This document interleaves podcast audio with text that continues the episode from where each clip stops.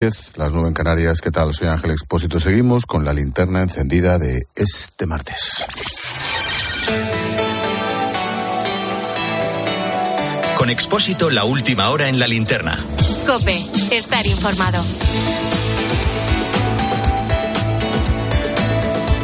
Lo ultimísimo es que ya hay un finalista para el Mundial de Qatar. Argentina ha ganado 3-0 a Croacia con un partidazo de Messi que es absolutamente estratosférico. Argentina, finalista del Mundial, mañana sabemos si Francia o Marruecos. Este martes estamos muy pendientes de las lluvias que caen en buena parte de España. La borrasca Efraín eh, provoca riadas e inundaciones en muchos puntos de la mitad sur peninsular. Madre mía, lo que viene por aquí, un río, un río entrando en la huerta. Esto nos ha desbordado, ¿eh? Madrid, ambas Castillas, Andalucía y sobre todo Extremadura están hoy muy pendientes del cielo. En esta última comunidad, unas 200 personas permanecen desalojadas. Juan Antonio es uno de ellos y acabamos de hablar con él. Nos hemos quedado encerrados, hemos tenido que ayudar unos vecinos con otros y tratar de salvar todo lo posible a, a, nivel de vida, pero a nivel de material y tal, imagínate, yo estaba en mi salón cuando he entrado y me llegaba el agua por el, por el ombligo. En algunas zonas han caído hasta 100 litros por metro cuadrado, hay numerosas carreteras cortadas, por eso la Junta de Extremadura pide extremar la precaución al volante y evitar en la medida de lo posible ponerse en carretera. La previsión meteorológica ha mejorado en la provincia de Badajoz, pero en el norte de Cáceres está en alerta roja, como explica Nieves Villar, responsable regional de emergencias. Hay que extremar la precaución en municipios como Torrejón el Rubio y Valdeíñigos, que venían siendo eh, habituales en estos últimos días, pero también en, el municipio de Coria, que está en una situación de alerta en estos, en estos momentos. Lo dicho, mucha precaución, máxima alerta. Por lo demás, el día nos deja.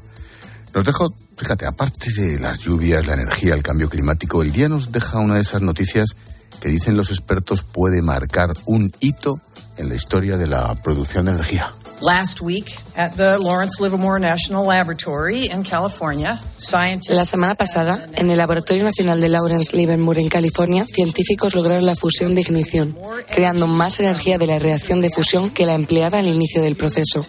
Es la primera que se realiza en un laboratorio en el mundo. Este es uno de los logros más importantes del siglo XXI. Es, es, la secretaria de Energía de Estados Unidos, Jennifer Granholm, la encargada de hacer público el anuncio, entre aplausos. Por primera vez, un grupo de científicos ha logrado generar una energía limpia, barata y, sobre todo, ilimitada, al parecer. Lo han hecho gracias a la fusión nuclear. ¿Y esto qué es lo que es? Bueno, pues una técnica que intenta replicar lo que sucede dentro de las estrellas, dentro del Sol, copiar el mecanismo que permite generar energía. Esto es algo que ya se había conseguido antes, pero nunca habían generado más energía de la que se gastaba en todo el proceso. Y esto, al parecer, el mundo de la ciencia lleva persiguiendo muchísimos años. Lo ha logrado un grupo de científicos del Laboratorio Nacional Lawrence Livermore en California. Lo hicieron el pasado día 5. Alfredo García es operador nuclear y ha estado hace unos minutos aquí en la linterna. El laboratorio se terminó de construirse en el año 2009, desde 2010 están empezando a hacer pruebas. Llevaban tiempo persiguiendo la fusión nuclear y sobre todo no solo conseguir la fusión, porque ya se había conseguido en otros laboratorios, sino ese balance neto positivo del que estabais hablando, que yo creo que mm, es un hito muy importante, es un paso más para que sea aprovechable para todos nosotros, pero eh, era un paso imprescindible, es decir, si no se conseguía esto no servía de nada todo lo que se estaba haciendo. Como te digo, se ha logrado algo fundamental, producir más energía de la que se gastaba, lo que Alfredo llama un balance neto positivo, aunque hay que ser cautos. Lo cierto es que se ha logrado a pequeña escala. El siguiente paso es replicarlo a mayor dimensión. Lo evidente es que se están acortando los plazos que se manejaban.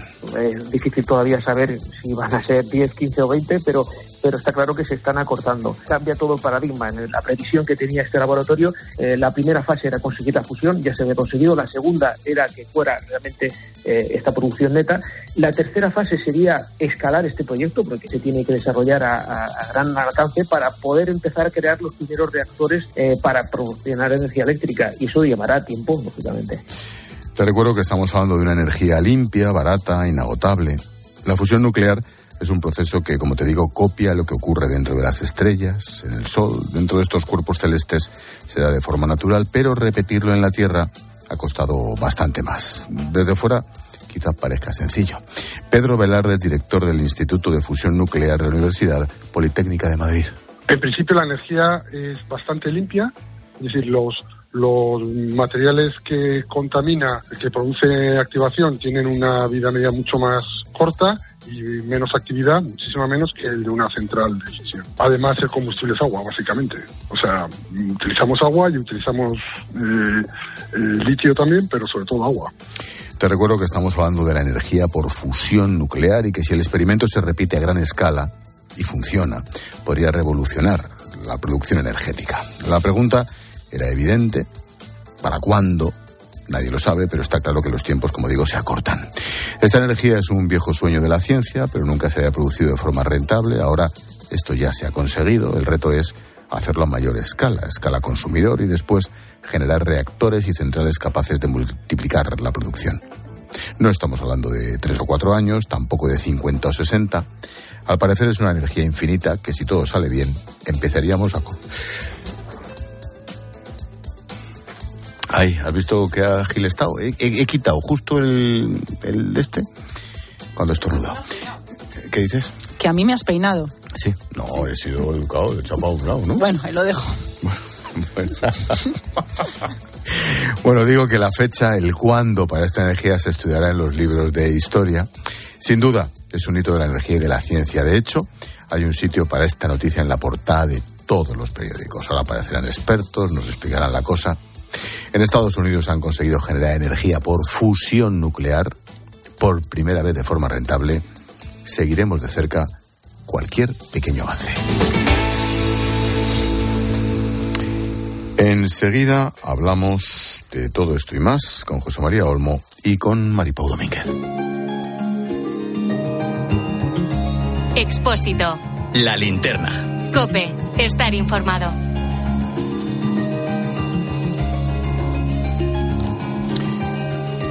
Tiempo de tertulia. Maripau Domínguez, ¿qué tal? Buenas noches. Hola, muy buenas noches. José María Olmo, hola. Muy buenas noches, ¿qué tal? Buenas noches. Eh, pareja, el tema político sigue siendo la malversación, la reforma del Código Penal, mil y una derivadas que tienen, vamos a intentar tocar unas cuantas de ellas. Necane. Y vamos a empezar por lo que decía hoy Emiliano García Paje, que ha alzado la voz contra el gobierno por eliminar el delito de sedición y rebajar el de malversación. El presidente Castellón Manchego ha sido muy contundente en sus críticas. Ahora lo escuchamos. Advierte de que no se puede pactar las condenas con los delincuentes. Esto es un momento grave para la política española. Esto sí que es hacer historia. Soy muy contrario a la decisión del gobierno ni considero que sea tolerable pactar con los delincuentes su propia condena. Punto. Que no tiene vuelta. Que esto es exactamente así. Es un momento duro que me duele especialmente como español y también como militante. Esto es serio, ¿eh? Básicamente es lo que parece. Lo que parece. ¿O es que nos vamos a equivocar todos los españoles? Y a estas palabras respondía en nombre del Gobierno la portavoz Isabel Rodríguez. Este trabajo puede ser arriesgado, pero sin duda está siendo eficaz al objetivo. El objetivo del Gobierno es el objetivo de la convivencia en nuestro país. Es no volver más a la Cataluña del año 2017. Qué mal queda cuando se nota que están leyendo el argumentario, ¿verdad? Una y otra vez. bueno, perdona, terminaré.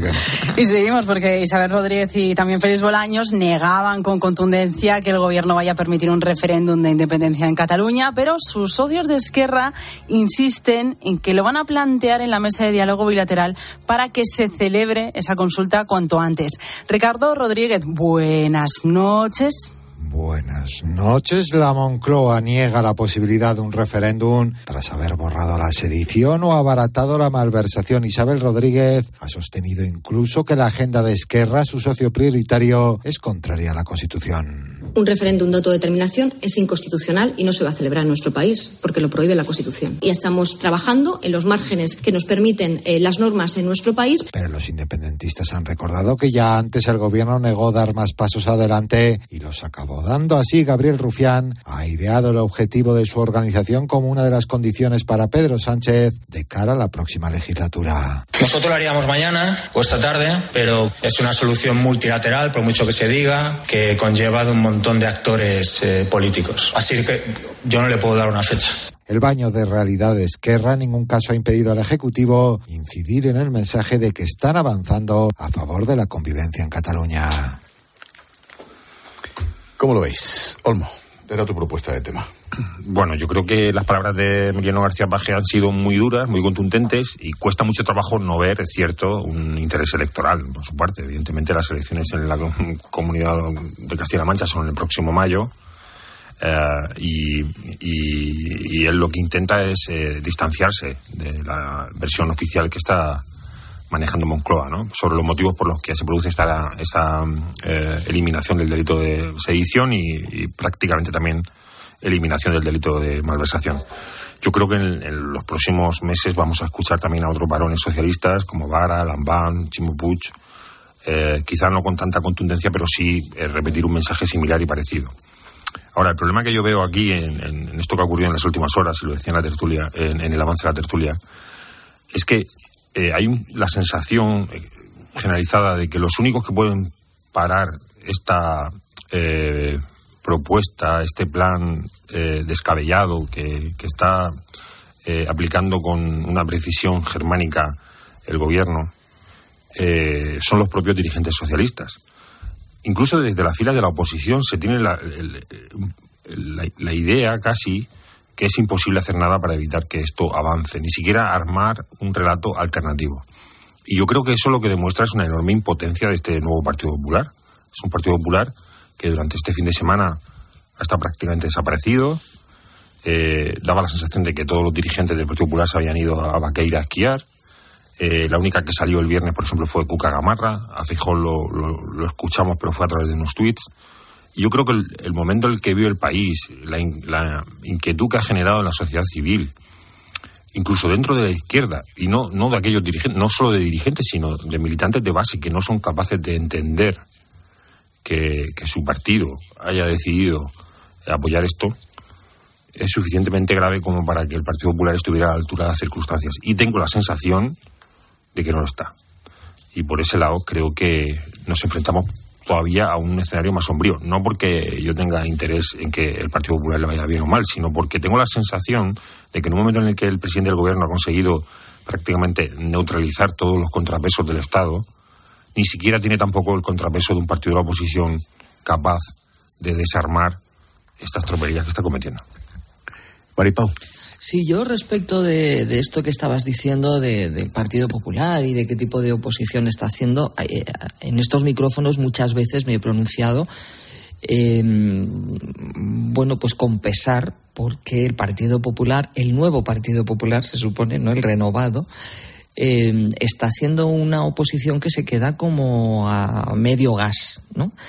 y pierde oportunidades porque fíjate que hoy eh, lo que se ha producido es algo bastante paradójico y es que eh, el propio Partido Socialista, a través del manifiesto, y seguramente no te hago, hago spoiler y me callo sobre el manifiesto, si acaso luego lo, seguimos desarrollando, pero, pero incluso con, con García Paje, al que acabamos de escuchar, encuentra ahí una oposición mucho más dura y más contundente que en donde realmente tendría que encontrar la oposición, ¿no? que es en el, en, el principal partido, que es el, Partido Popular. Em, aunque parezca que no, porque la sensación que da a veces eh, el presidente Sánchez es como que todo le resbala y él sigue hacia adelante. ¿La sensación o le resbala? bueno, posiblemente le resbale. Tiene un chubasquero, pero vamos. en fin. Em, pero claro, es, es complicada la situación que se está produciendo en las últimas horas. No lo tiene fácil. Es verdad que él sigue hacia adelante, pero, pero vamos a ver en las próximas encuestas si esto le pasa factura o no, porque aquí también hemos hablado varias veces de, de bueno, nos sorprendemos cómo no solo no le está pasando factura alguna de las decisiones que está tomando el gobierno y que son muy polémicas, y, bueno, y hay una gran crítica contra ellas, y sin embargo en las encuestas se va, se va recomponiendo la expectativa de voto del, PSOE, ¿no? Pero vamos a ver en, las siguientes, porque realmente eh, tirar hacia adelante como si no te importara que en tus propias filas, aunque sea gente de la vieja guardia, porque no hay solo de la vieja guardia, sino